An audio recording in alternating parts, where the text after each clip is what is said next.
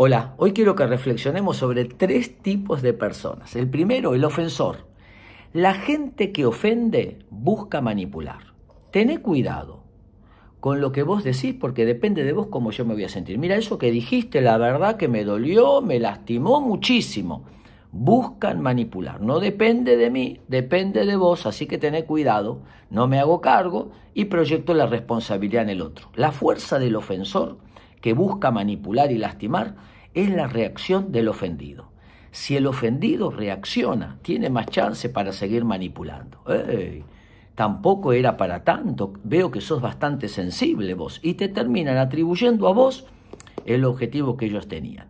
La palabra en, el, en griego, eh, ofensa, es scandalon, que quería decir, o quiere decir trampa, una trampa para cazar, y eso es la gente que utiliza la ofensa para manipular al otro.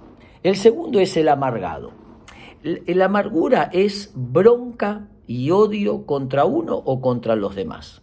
En general son personas que les cuesta hablar, les cuesta ir a la fuente, decir las cosas, hablarlas, expresarlas, gastarlas.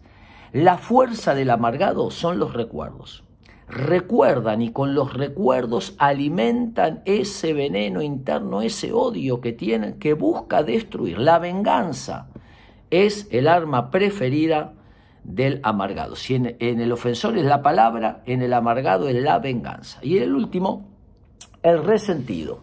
El resentido es dolor y bronca congelados. Vuelve a resentir, reexperimentar, porque el resentido al tener ese dolor y esa bronca congelado, les los distraen de sus verdaderos problemas. Buscan algo que sucedió, pasaron cantidad de años, no logran perdonar, olvidar, dejar pasar, etcétera, porque viven pegados a algo que les permite distraerse probablemente de algún otro malestar. Importante, hablar, decir lo que nos pasa y cuidarnos de estas tres personas y aprender a poner, a decir las dos palabras más poderosas que existen, que son sí y no. Espero que les sirva.